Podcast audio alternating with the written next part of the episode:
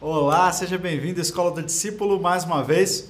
Eu sou Yuri Breder e hoje a gente vai entrar no capítulo 16 da nossa exposição de Atos dos Apóstolos. Mas antes da gente começar, eu quero desejar a todos que sejam muito bem-vindos.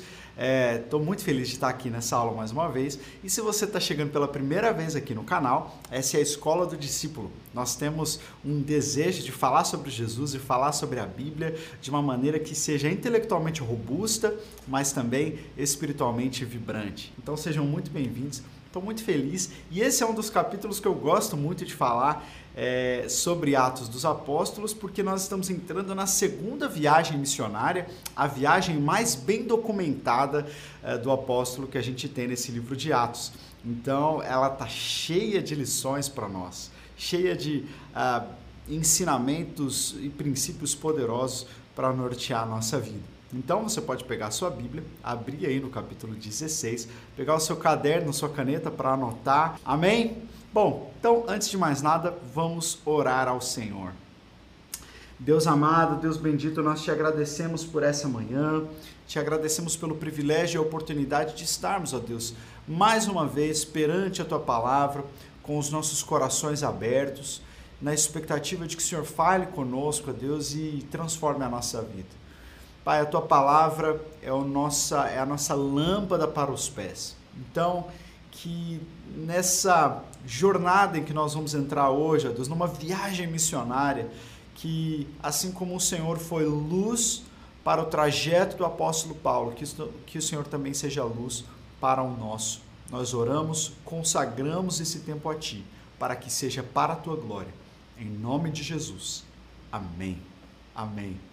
É isso aí, gente. Então vamos lá. Atos capítulo 16. Como você sabe, a gente sempre começa oferecendo um pequeno roteiro do que a gente vai encontrar pela, pela frente nesse capítulo. Lembrando que nós estamos começando a segunda viagem missionária, mas a gente não conclui essa viagem no capítulo 16. Ela se estende pelos próximos capítulos. Se você então quer um pouquinho de contexto, você pode assistir a nossa última aula sobre Atos 15, quando nós falamos da multiplicação, né, daquela viagem, daquela equipe missionária de Paulo e Barnabé.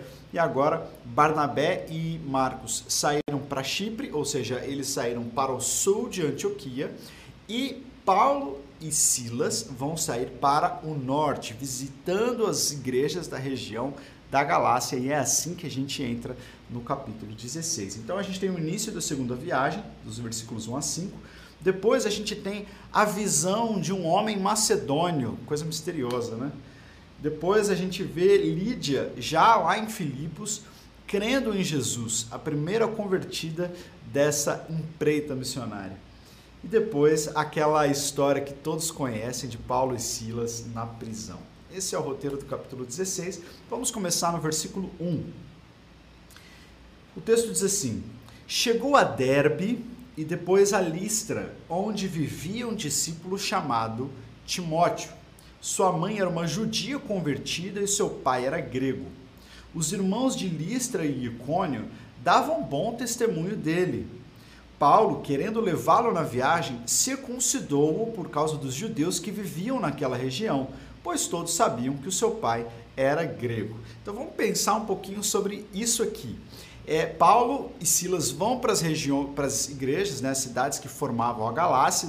Você se lembra que eram quatro: Derbe, Listra, Icônio e Antioquia da Psídia.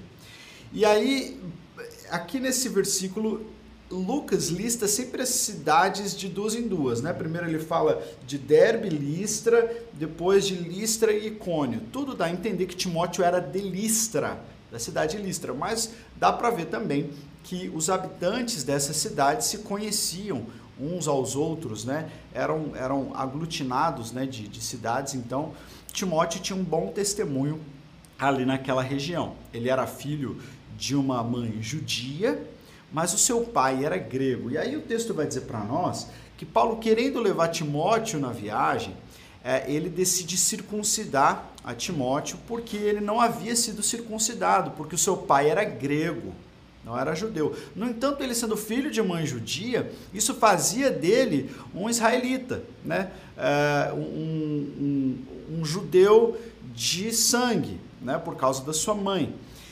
E aí a gente encontra a primeira dificuldade, né? Porque a gente acabou de sair de Atos capítulo 15. E em Atos capítulo 15, ah, os apóstolos entenderam que os novos convertidos que vinham de fora do judaísmo não precisariam se circuncidar. E aí agora Paulo está circuncidando um jovem para ir com ele. Ué, mas parece que Paulo está indo contra as indicações da igreja de Jerusalém? Não, de maneira alguma. O que Paulo fez foi, eh, o texto ele deixa muito claro que eh, Paulo circuncidou por causa dos judeus que viviam naquela, daquela região. Paulo não circuncidou Timóteo por causa de Deus, por causa da espiritualidade, por causa de Cristo. Ele circuncidou por causa dos judeus. Por quê? Porque os judeus que estavam ali naquela região, sabendo que Timóteo era filho de mãe judia, poderiam levantar isso como um ponto negativo acerca de Timóteo e de Paulo. Então, Paulo faz isso em prol do bom testemunho, sabendo que ser circuncidado ou não, não coloca ele numa posição mais elevada ou inferior diante de Deus, mas pode ser que a pessoa seja mais ou menos aceita pelas outras. Então, para não comprometer o testemunho, para facilitar a missão, Paulo faz essa concessão. Veja só, nas nossas igrejas, nas nossas comunidades, existem muitas pessoas diferentes. E, e às vezes a gente encontra algumas resistências né, de pessoas que têm uma ideia, uh, por exemplo, que se você for orar, você sempre tem que orar é, de olhos fechados e fazer uma oração é, bem solene. Você não pode dar muitas, muitas aberturas no momento de oração para espontaneidade.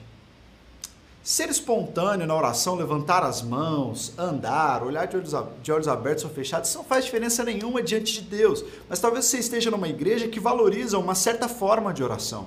Então, por amor a essa igreja, por amor a esses irmãos, faça aquilo que é mais coerente com eles ali, desde óbvio, isso não seja um pecado, mas para ganhar o coração das pessoas.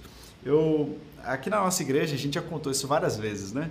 É, nós temos um culto no domingo às 8 da manhã. E é um culto é, onde a, a, liturgia ela é um pouco mais contida, digamos assim, né? Nós temos vários irmãos já bem velhinhos, né, mais antigos, que gostam dos hinos do cantor cristão, então nós cantamos mais hinos do cantor cristão e tudo.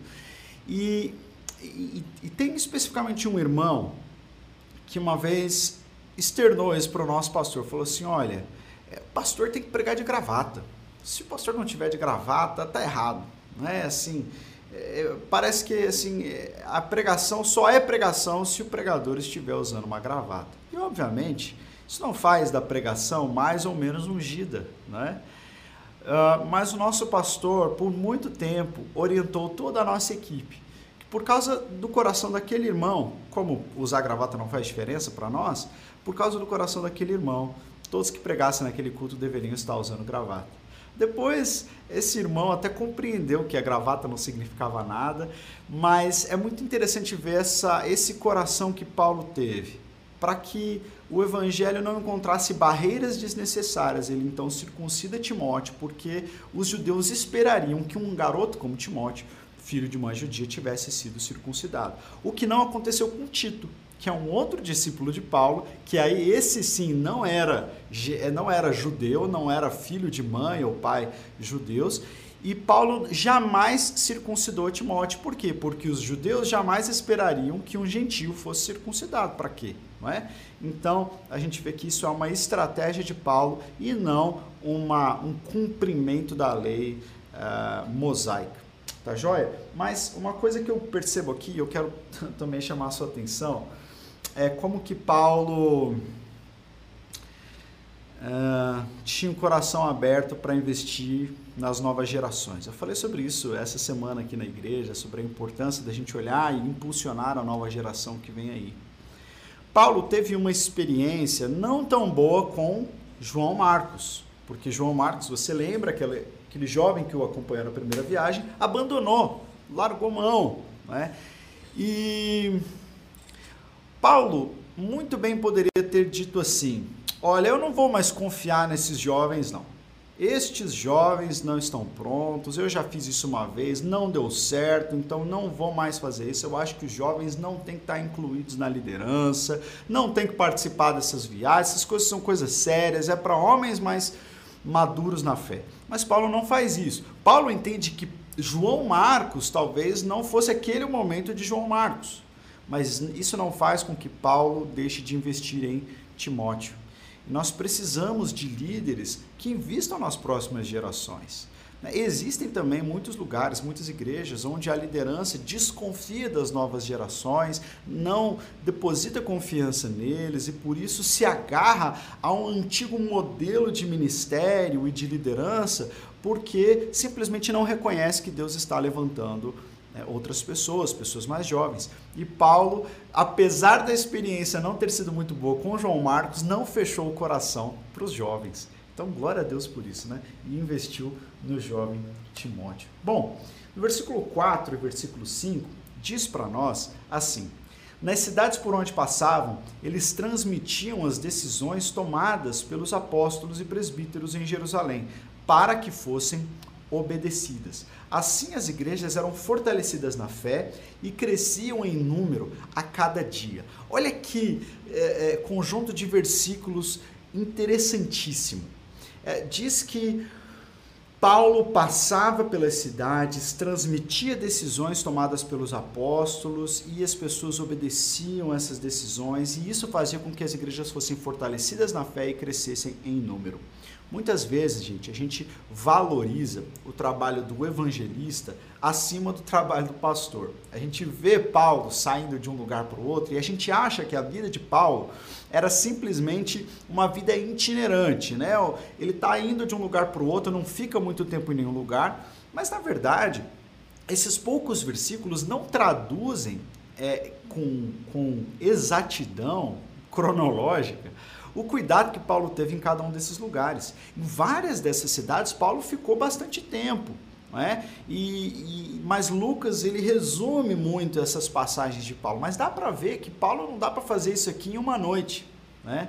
Então, é, ele, ele passou pelas cidades, ele teve o cuidado de pastorear aquelas igrejas que ele já havia plantado. Veja que Paulo não vai para outros lugares de cara. Ele, antes de ir para novos lugares, ele passa por aqueles lugares onde a igreja já existia, para fortalecer os irmãos. Então a gente não tem que ficar só pensando em abrir novas congregações, novas igrejas, mas cuidar daqueles irmãos que já fazem parte de uma comunidade. Né? Então Paulo tinha esse cuidado com o pastoreio e, e em transmitir as decisões que haviam sido tomadas. É, então a gente tem um cuidado com a instrução, um cuidado com o ensino. Por quê? Porque se a gente simplesmente é, sai abrindo novas igrejas e não transmite orientações importantes, ensinos importantes, a gente simplesmente está criando novas comunidades que são imaturas e vão ficar abertas para erros doutrinários. Qualquer vento de doutrina que aparecer vai levar. Por quê? Porque a igreja muitas vezes se preocupou só em abrir novas frentes e não fortalecer aquelas que já existiam. Então, Paulo não era um missionário inconsequente, não.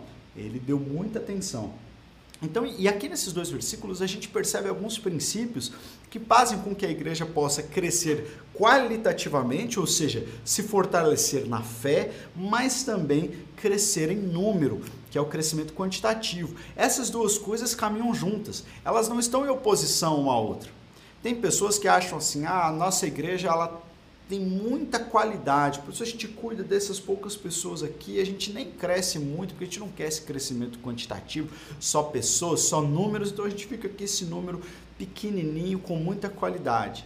Enquanto outros querem só ganhar quantidade, mas não dão qualidade àqueles que já estão.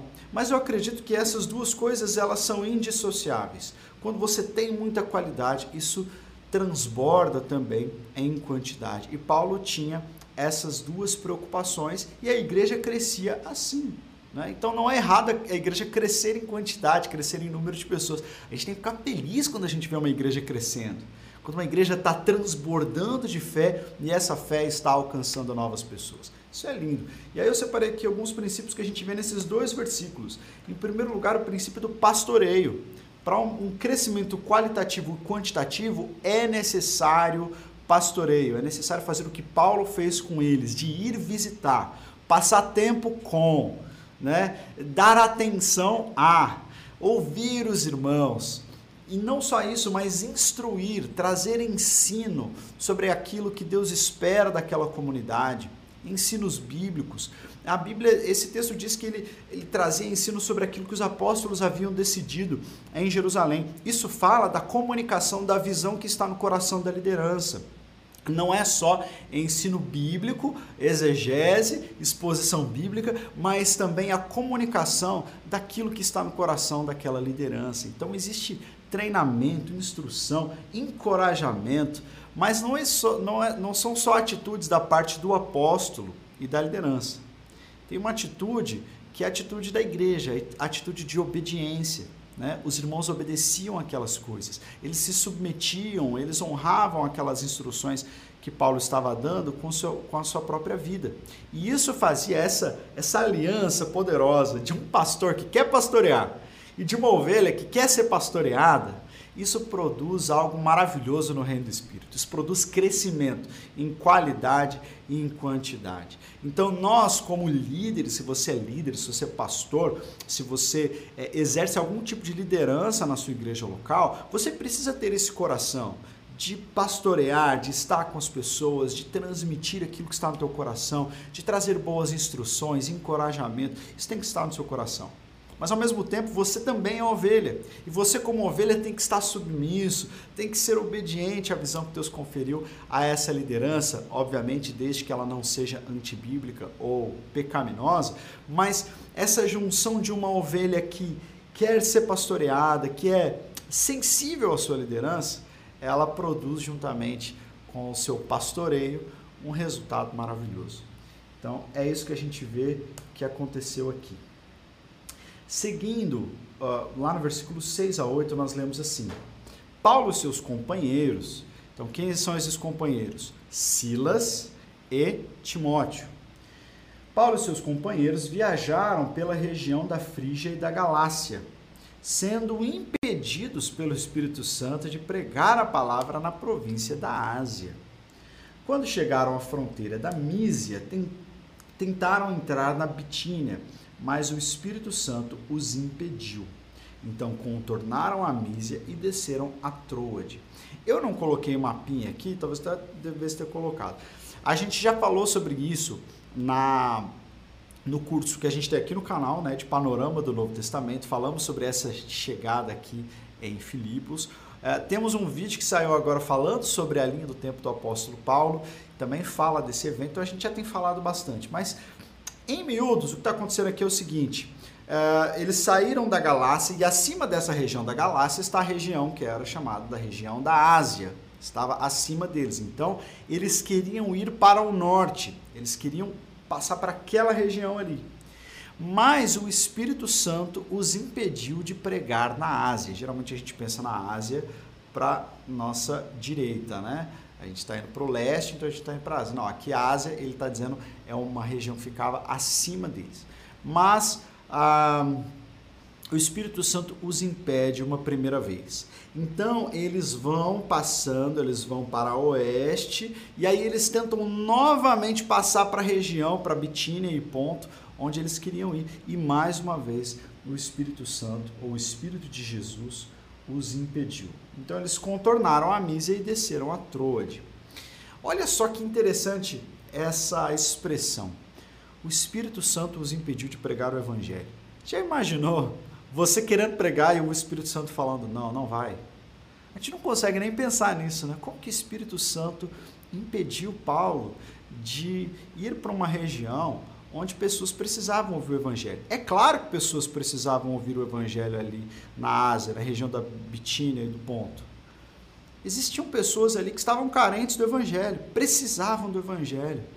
E Paulo, naquele ardor missionário, fala: "Eu vou para lá". E Deus fala: "Não, não vai". Aí ele fala: "Não, não pode ser Deus isso, né? Imagina que Deus vai impedir que eu faça algo que é pregar o evangelho. Então, o nome Jesus mandou agora, como que ele vai? Não, isso aí é o inimigo.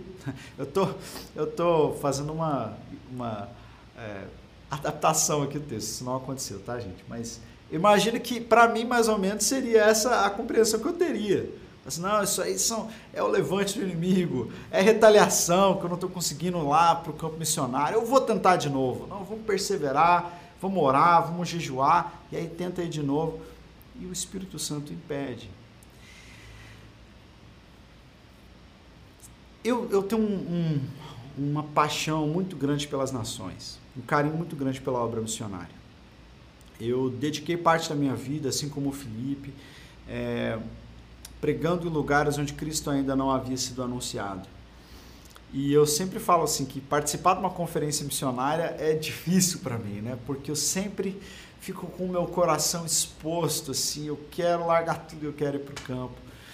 E, e, logo que eu me casei, eu e Carol participamos de uma conferência missionária aqui na igreja e eu voltei para casa muito tocado, estava orando de madrugada.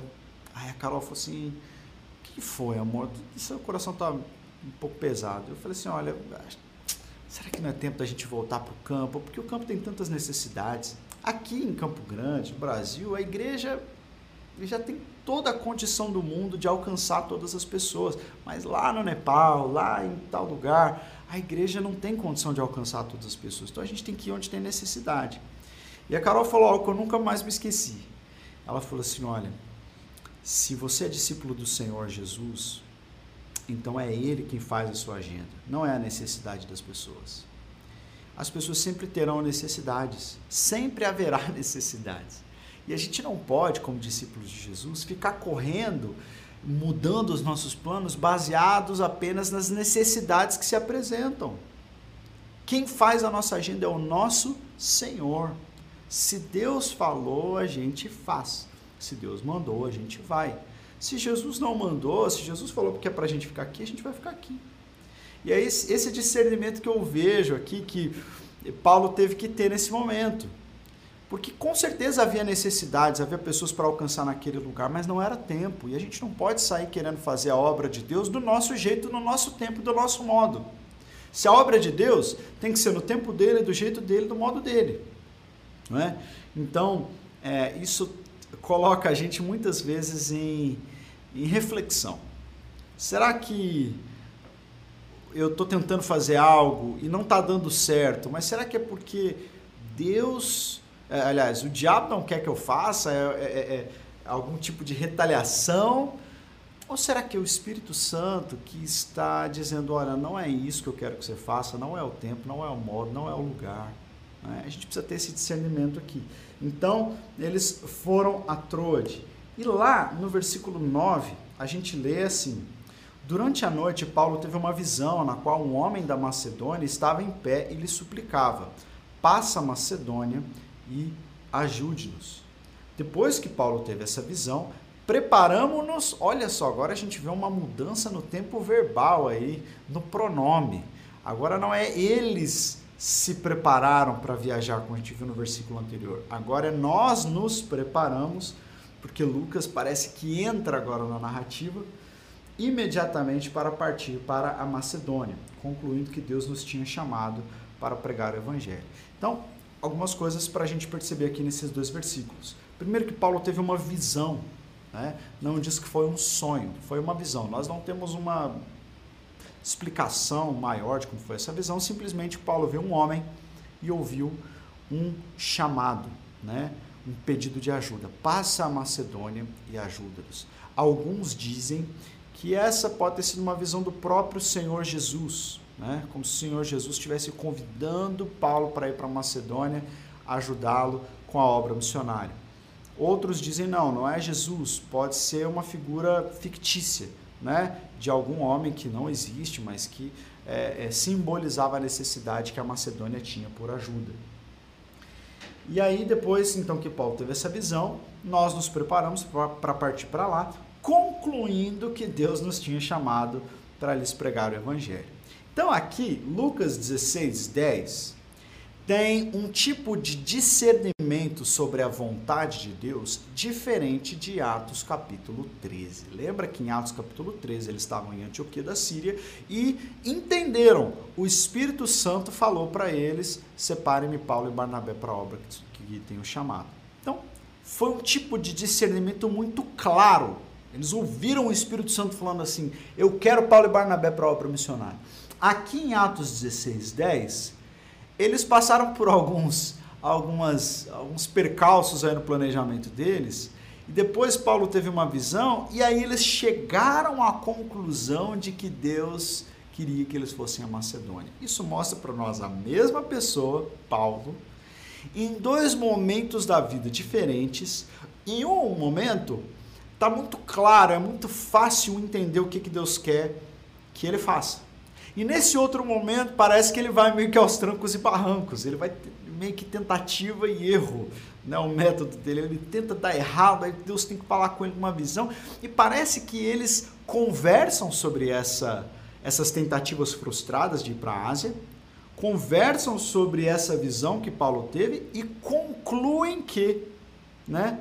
Então, é, é, às vezes a gente quer que Deus fale com a gente, simplesmente assim vem um anjo e já explica tudo o que vai acontecer, tudo bonitinho, né? Igual o anjo Gabriel falou com Maria.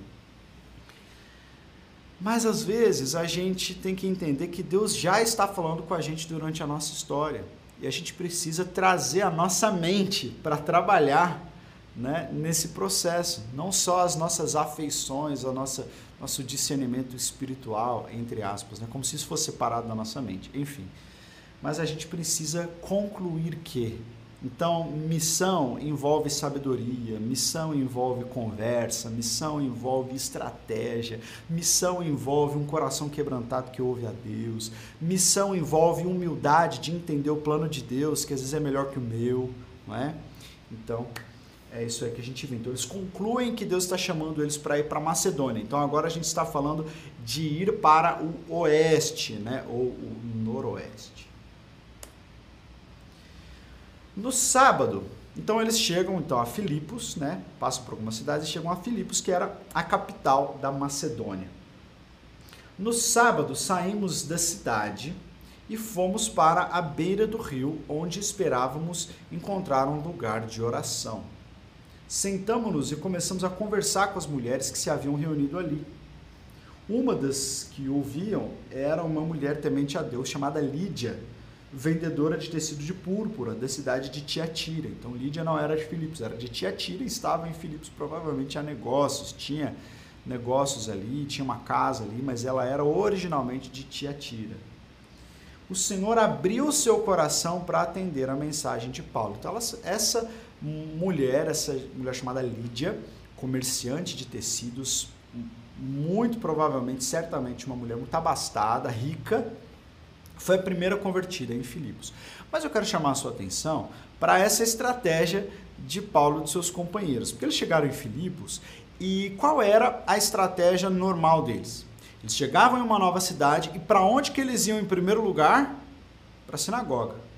Só que em Filipos, Filipos ficava na Macedônia e era uma cidade é, muito habitada por militares, ah, principalmente por militares da reserva né, do Império Romano. Era muito comum os uh, oficiais se aposentarem e irem morar ali.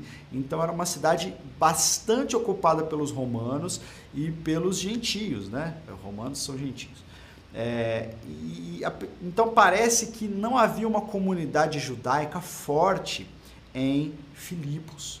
Para haver uma sinagoga na cidade era preciso ter um certo número considerável de judeus ali e uma organização e alguém que pudesse ser o chefe ou o líder da sinagoga. Parece que isso não havia em Filipos, então Paulo está num lugar completamente diferente dos outros lugares onde ele foi. Não havia muitos judeus ali. Então não tinha sinagoga, para onde que ele vai? Ele foi para a beira do rio. Então, duas coisas que eu quero salientar aqui. A primeira é que a estratégia mudou. Aquilo que funcionou num lugar não vai funcionar no outro. Isso fala de flexibilidade no cumprimento da nossa missão. Que nem sempre a estratégia da década passada vai funcionar nessa década, ou do ano passado vai funcionar nesse ano. É, a gente precisa ser flexível para entender os lugares, os momentos e as pessoas com quem a gente está falando. Então isso é muito importante para nós, né? principalmente na nova geração. Precisamos ser flexíveis e entender que talvez Deus tenha uma nova estratégia. Então eles não sabiam o que fazer. E não sabendo o que fazer, o que, que eles foram fazer? Foram orar. olha que interessante. A gente acabou de falar que eles é, praticamente sentaram e, e, colocaram todas as cartas sobre a mesa e tivemos uma, uma visão, a gente não conseguiu ir para tal lugar, então vamos concluir que temos que ir para Filipos. Mas agora, chegando em Filipos, eles entendem que eles não sabem por onde começar. Se eles não sabem por onde começar, eles entenderam que eles estão ali porque Deus os levou até ali, então eles precisam de uma direção de Deus. Então, quando você não souber o que fazer, em vez de ficar batendo cabeça, vai orar.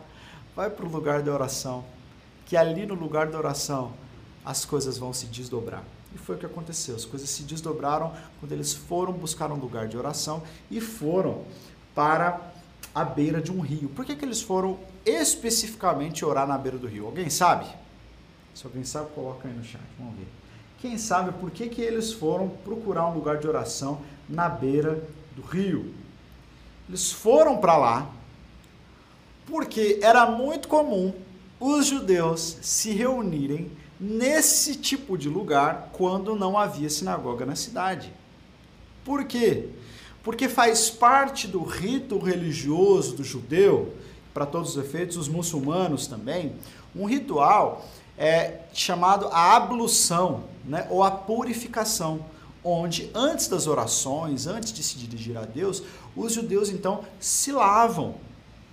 Então, se não havia sinagoga, era muito provável que os judeus se reunissem onde tivesse água corrente, para que eles pudessem se lavar e fazer as suas orações. Olha que interessante. Então, Paulo sacou isso. Falou: olha, não tem sinagoga aqui, então onde é que os judeus vão? Eles vão para a beira de algum rio. Então, se a gente encontrar um rio, a gente vai encontrar algum judeu querendo orar. E aí ele encontra um grupo de mulheres em oração. Note mais uma vez a necessidade de nós sermos flexíveis e entendermos a direção que Deus está dando. Qual foi a visão que Paulo teve lá em Troade? A visão de um homem macedônio. Então, Poderia ser até natural que Paulo chegasse em Filipos procurando um homem que recebesse a pregação, mas ele encontrou um grupo de mulheres. Isso não fez com que ele desprezasse esse grupo de mulheres. Falou assim: não, não vim falar com elas, né? Deus me mostrou um homem, eu quero achar esse homem. Só que na verdade Deus está apresentando essas mulheres aqui, elas estão orando e elas vão ouvir a mensagem do Evangelho. E Lídia vai ser a primeira que vai receber a Cristo. Então, mais uma vez, a necessidade da gente ter discernimento da parte de Deus né? da gente não ficar apegado às nossas próprias estratégias, mas deixar com que Deus nos conduza. E Paulo fez isso e então pregou para Lídia. E aí Lídia eh, recebeu a mensagem e falou assim: vai todo mundo para minha casa agora, também não quero saber. E aí Paulo resiste no começo: não, não vamos, não, não eu insisto, vai todo mundo para minha casa. Vai ser o lugar, tipo assim, a sede, né, o ponto de pregação eh, da equipe em Filipos. E aí então a mensagem é, começa a ser espalhada ali naquela cidade. No versículo 16 e 17, nós lemos assim: Certo dia, indo nós para o lugar de oração, então eles fizeram daquela prática que deu certo ali a sua estratégia principal. Encontramos uma escrava que tinha um espírito pelo qual predizia o futuro. Ela ganhava muito dinheiro para os seus senhores com adivinhações. Essa moça seguia a Paulo e a nós gritando: Estes homens são servos do Deus Altíssimo e lhes anunciam o caminho da salvação. Ela continuou fazendo isso por muitos dias. E finalmente Paulo ficou indignado. Voltou-se e disse ao Espírito: Em nome de Jesus Cristo, eu lhe ordeno que saia dela. No mesmo instante, o Espírito a deixou. Gente, que experiência esquisita, né? Totalmente nova eles começam a pregar o evangelho e aparece uma moça que grita né, para as outras pessoas. Parece que ela está cooperando com a equipe. Né? Estes homens são servos de Deus, escutem o que eles têm a dizer. Mas, na verdade, essa menina estava possessa por um espírito maligno. Como é que o diabo está ajudando a igreja a pregar, né? É, essa, essa é uma, uma situação muito curiosa, Porque se você está pregando o evangelho e você ganha um adepto que te ajuda a pregar, né, que chama a atenção das pessoas para você, é, muitas pessoas vão falar assim: puxa, que bom, isso é obra de Deus. Mas, novamente, é necessário discernimento. Nós não, eu não, particularmente, eu não entendo por que, é, Lucas relata que demorou vários dias para Paulo expulsar esse demônio. É, a impressão que dá é que ou essa menina não estava incomodando a Paulo, que isso foi incomodando ele aos poucos, talvez que Paulo não tivesse percebido que ela estivesse endemoniada logo de início. Nós não sabemos. Sabemos que essa era uma menina possessa e ela era escrava. Então os, os senhores dela ganhavam muito dinheiro porque esse demônio predizia o futuro. Ou julgava-se, as pessoas julgavam que esse demônio predizia o futuro. Era um enganador. Não é? E aí então Paulo expulsa o demônio dessa menina e os senhores dessa menina, que ela, ela, tem, ela, ela é liberta desse demônio, ela se converte a Jesus e agora os donos dessa escrava ficam sem ganhar dinheiro, porque ninguém vai mais se consultar com ela, né? E aí então eles é, denunciam, Paulo levanta uma falsa acusação contra Paulo e Silas, e aí depois Paulo e Silas são jogados na prisão por causa disso aí.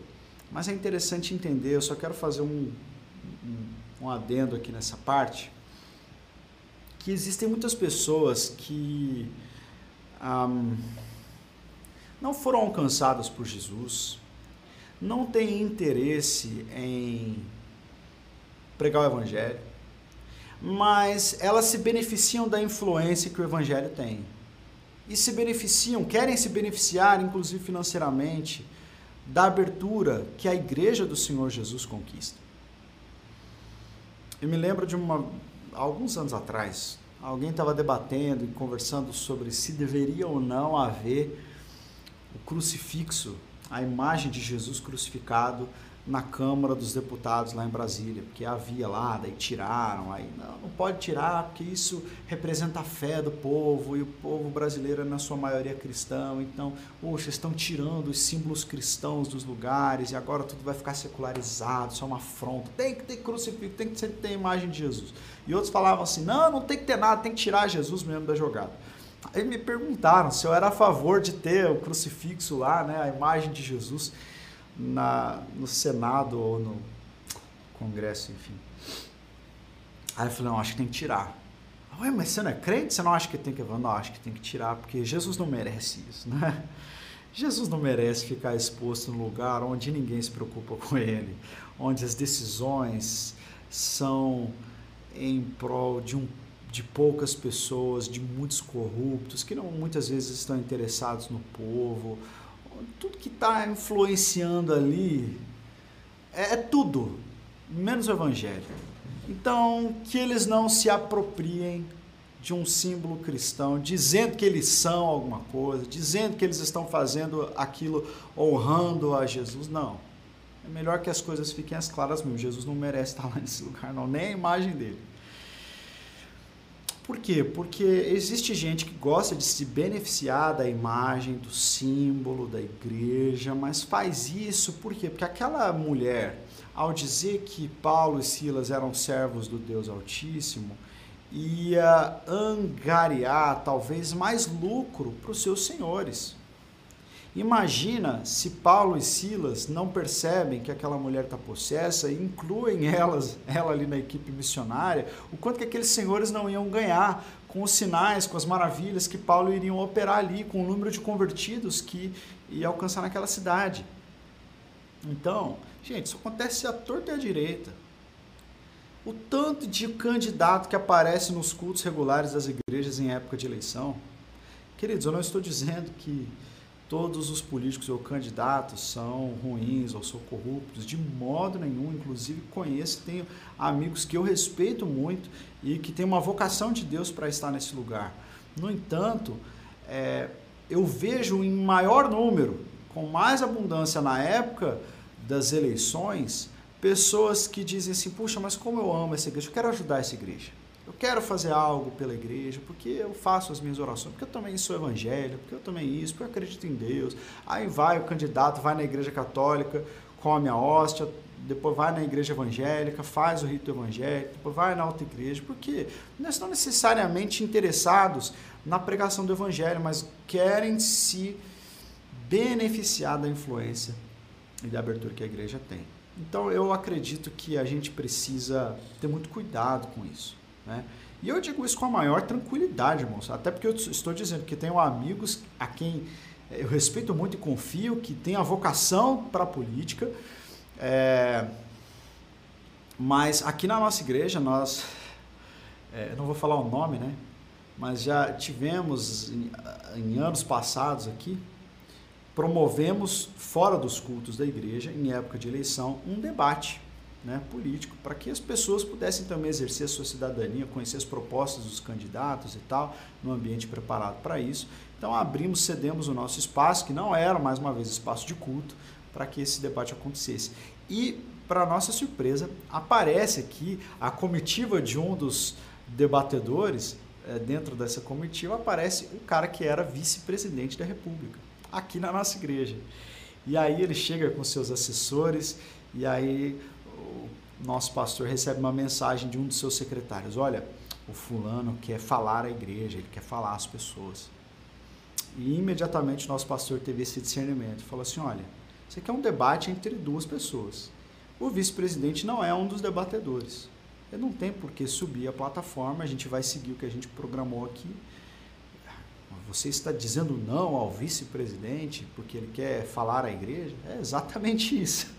Estamos dizendo não. E aí ele saiu sem poder ter acesso à, à plataforma da nossa igreja. Por quê? Porque muitas vezes acontece isso, as pessoas querem se beneficiar, mas não estão necessariamente interessadas na pregação. Bom, Seguindo, aconteceu aquilo que vocês já conhecem. Paulo e Silas são açoitados, são espancados e jogados na prisão. Versículo 25 diz: Por volta da meia-noite, Paulo e Silas estavam orando e cantando hinos a Deus, e os outros presos os ouviam. Eu amo esse versículo. Eu amo esse versículo porque mostra dois homens injustiçados, presos injustamente, mas não estão lutando pelos seus próprios direitos, não estão interessados em obter justiça ou ter a sua voz ouvida pelas pessoas e ter a sua injustiça denunciada. Eles vão fazer isso no tempo certo, mas ali naquele momento de dor, de sofrimento, eles não são tomados pela amargura.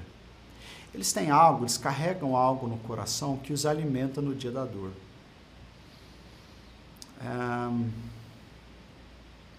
são canções, são louvores. E como é importante a gente conhecer canções de cor né, no nosso coração, a gente conhecer a palavra, ter versículos decorados, memorizados, é, canções no nosso coração, porque no momento da dor, a gente tem que colocar para fora aquilo que nos cura, que nos alimenta. A gente tem que ser suplantado pelos sentimentos de dor, até mesmo no caso deles de dor física. Eles imagino que depois de tantos açoites era até dolorido para puxar o ar para cantar, mas eles precisavam cantar. E existem momentos na nossa vida que às vezes até dói até para pegar fôlego. Né? Às vezes o que a gente mais quer é não pensar no assunto. A gente quer correr para o travesseiro, a gente corre para o sono, a gente corre para o filme, a gente corre para o tempo com os amigos, porque a gente quer anestesiar a nossa dor em vez de curá-la. E o que cura a nossa dor é a presença do nosso Deus, é ali que as nossas feridas são tratadas, é ali que o nosso coração encontra guarida. E eles então começam a cantar louvores, cantar louvores, a cantar louvores. E eu fico assim, puxa, que louvor eu cantaria? Que louvor você cantaria? Coloca aí nos comentários qual música você acha que você cantaria naquela se você tivesse na mesma situação. Qual é aquele louvor que você mais gosta, que mais acalenta o teu coração? Estava pensando nisso ontem e aí me veio uma canção à mente. Tu és soberano sobre a terra, aquelas canções das antigas, né, que a gente gosta. Eu gosto pra caramba. Mas como é gostoso quando a gente está passando por um momento onde várias coisas estão acontecendo, nosso coração está bagunçado, a mente está bagunçada, as intenções, a gente está confuso, a gente para e a gente começa a reorganizar o nosso coração através da adoração. Como isso é poderoso! Como isso é poderoso! Eu, esses dias, aconteceu isso. Eu tava.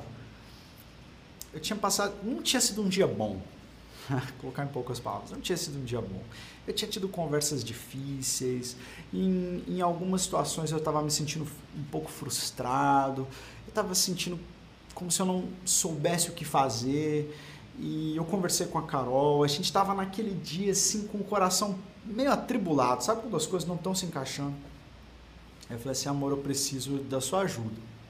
Então fica com as meninas que eu preciso, preciso ter um tempo, preciso sair, orar. Eu peguei o carro e eu coloquei umas músicas antigas do Diante do Trono que eu ouvia na época que eu fazia faculdade. E aí eu me lembrei de um trajeto que eu fazia até a universidade que eu estudava, que é um trajeto longo até. Mas era o tempo que eu tinha para orar, para buscar a Deus. Então, muitas vezes eu fiz daquele trajeto ali o meu trajeto de adoração, a minha própria romaria, né, até Jerusalém. Então eu ia cantando e quantas vezes Deus falou comigo, me curou, me renovou naquele trajeto. Aí eu falei assim, eu vou fazer esse mesmo trajeto. Aí eu fui, era tarde da noite, e eu coloquei aquelas músicas antigas e passei por aquela estrada antiga mas eu fui renovado. Eu voltei para casa, a Carol até assustou, porque meus olhos estavam assim inchados de tanto que eu havia chorado diante de Deus e Deus havia me renovado. E olha só que interessante, que eu não me lembro se foi na mesma noite ou na noite seguinte, quando eu me deitei com a Carol para a gente dormir, eu falei assim, amor, deixa eu colocar a canção que, que Deus colocou no meu coração ontem. Eu coloquei, e a mesma coisa aconteceu com ela, né? Ela foi visitada pelo Espírito Santo, a gente pôde orar junto. Então, como que as canções, como que a adoração é importante. Tem gente que fala assim, ah, não gosto de música evangélica, gospel. E aí você ouve um monte de outras coisas, e nada contra a música secular, inclusive é, não é essa a questão aqui, não é esse o debate. Você pode ouvir ou não pode ouvir música secular. Eu só quero dizer que no dia da dor, você precisa carregar algo dentro de você que vai te alimentar. Existem momentos que aquilo que está fora não vai alimentar a tua fé situações vão te arrastar para baixo. E você precisa carregar dentro de si algo que te alimente. E a adoração, as canções são muito importantes nesse momento. Amém? E aí então, o que acontece depois, já caminhando para o final da nossa aula, é, de repente houve um terremoto tão violento que os alicerces da prisão foram abalados. Imediatamente, todas as portas se abriram e as correntes de todos se soltaram. Puxa, dá para falar muito sobre isso. O carcereiro acordou e, vendo abertas as portas da prisão, desembanhou a sua espada para se matar, porque pensava que os presos tivessem fugido. Mas Paulo gritou: Não faça isso, estamos todos aqui. O sentimento daquele carcereiro é, era um sentimento de desespero. De desespero. É, eu vi recentemente também essas ondas de rebeliões que há nos presídios brasileiros. E, e a cena é trágica, né? A cena é trágica. Muitas pessoas morrem de maneiras horríveis. E os Deus me levou muitas vezes a orar pelos agentes carcerários nesses momentos, porque imagina o desespero, ver as portas da prisão abertas. Muitas vezes esses carcereiros eram os responsáveis por um cuidado bem ruim dos prisioneiros, né? Inclusive os, os maltratavam. Então imagina agora, as portas abertas, os caras que eu, que eu desci o chicote neles hoje, agora, puxa, eles vão me matar, vão matar minha família, eu estou desesperado. E ele então foi se matar. E Paulo falou: não, estamos todos aqui, não se mate, está tudo bem. Porque Deus não faz revolta violenta. Deus não insta os seus discípulos a pegarem em armas e punirem os outros e responderem na mesma moeda. Discípulo de Jesus não é violento. Discípulo de Jesus não quer ver o sangue do outro discípulo de Jesus não quer cancelar a CPF dos outros. E aí, olha só que interessante que a corrente de todos se soltaram, né? Eles estavam ouvindo a adoração de Paulo e Silas e estavam presos também, mas eles não estavam adorando, mas eles receberam aquilo que estava acontecendo com Paulo e Silas e eles também foram libertos. E engraçado que Paulo e Silas parece que lideraram todos os outros presos que estavam ali. Tem até uma foto dessa, desse, dessa prisão, não está aqui nesse slide, está lá no, no panorama do Novo Testamento. Não era uma prisão grande, não eram muitos pavilhões, obviamente, era uma prisão pequena, mas Paulo e Silas foram capazes de conter os ânimos ali. E mesmo aqueles que não conheciam a Jesus foram envolvidos pela paz que emanava dos discípulos de Jesus. E aí então esse discípulo, esse carcereiro, é, levou-os para fora, tirou Paulo e Silas lá de dentro da prisão e falou: Senhores, que devo fazer para ser salvo? E eles responderam: Creia no Senhor Jesus e serão salvos você e os da sua casa. Isso sim é o Espírito Santo falando através de alguém predizendo um futuro glorioso. Olha, você está aqui, tudo isso aconteceu para você crer no Senhor Jesus. E olha, os da sua casa também serão salvos. E pregaram a palavra de Deus a ele e todos da sua casa. E toda aquela família se converteu e depois foi batizada em nome de Jesus. Uh, no versículo 40, diz que depois que eles saíram da prisão, eles foram até a casa de Lídia, onde encontraram com os irmãos e os encorajaram, então partiram. Mas antes disso, você lê o texto, eu pulei uma seção de versículos que diz que no dia seguinte, os magistrados, perdão, os magistrados que haviam lançado Paulo e Silas na prisão, hum, ficaram sabendo o que tinha acontecido e mandaram soltar Paulo e Silas. E Paulo e Silas falaram: "Não, se vocês nos jogaram aqui, vocês vão ter que vir aqui nos libertar, porque vocês descumpriram a lei. Eles eram cidadãos romanos, não poderiam ter sido açoitados como foram. Então, olha que interessante, né? Que Paulo e Silas saem da prisão, vão para a casa do carcereiro, provavelmente ficava muito próximo ali da prisão, ficava ao lado, vão até a casa do carcereiro, o carcereiro lava suas feridas e no dia seguinte eles voltam para a prisão. Olha só, cara, que, que estratégia, né? De Paulo e Silas, para quê? Para ganhar respeito das pessoas. Olha, aquilo que os magistrados erraram, depois eles querem consertar sem que ninguém saiba. Não.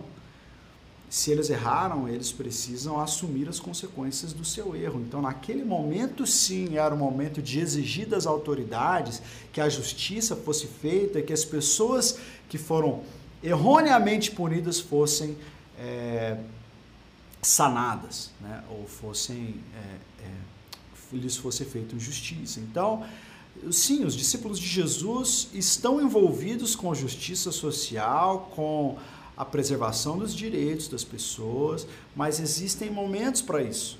Né? E isso mostra que Paulo e Silas estavam interessados sim em que as autoridades fossem responsabilizadas pelos seus erros. E nós, discípulos de Jesus, não temos também que ficar só assim, não, a gente vai ficar aqui, estão perseguindo a gente, né? A gente fica só adorando aqui e é muito bom e Deus nos liberta e deixa os discípulos para lá, deixa os tribunais para lá, deixa o direito para lá, deixa o direito do órfão, da viúva, do pobre ser aviltado, que a gente adora aqui. Não, não, senhor. Não, nós vamos adorar aqui, as pessoas serão libertas, serão salvas, mas nós vamos representar o direito dessas pessoas diante da justiça também, não é? Então, isso é muito importante, esse envolvimento e a chamada à responsabilidade que Paulo e Silas tiveram ali, a gente precisa ter também. Interessante, né? Esse, eu falei para vocês que esse capítulo era muito rico. A gente está no começo da segunda viagem aqui, tudo isso já aconteceu. Na semana que vem a gente vai ter aula sobre a continuação dessa viagem. Bom, estamos chegando ao fim da nossa aula. Quero agradecer você que ficou até aqui. Na semana que vem a gente continua com a nossa aula. Que Deus abençoe vocês e até lá.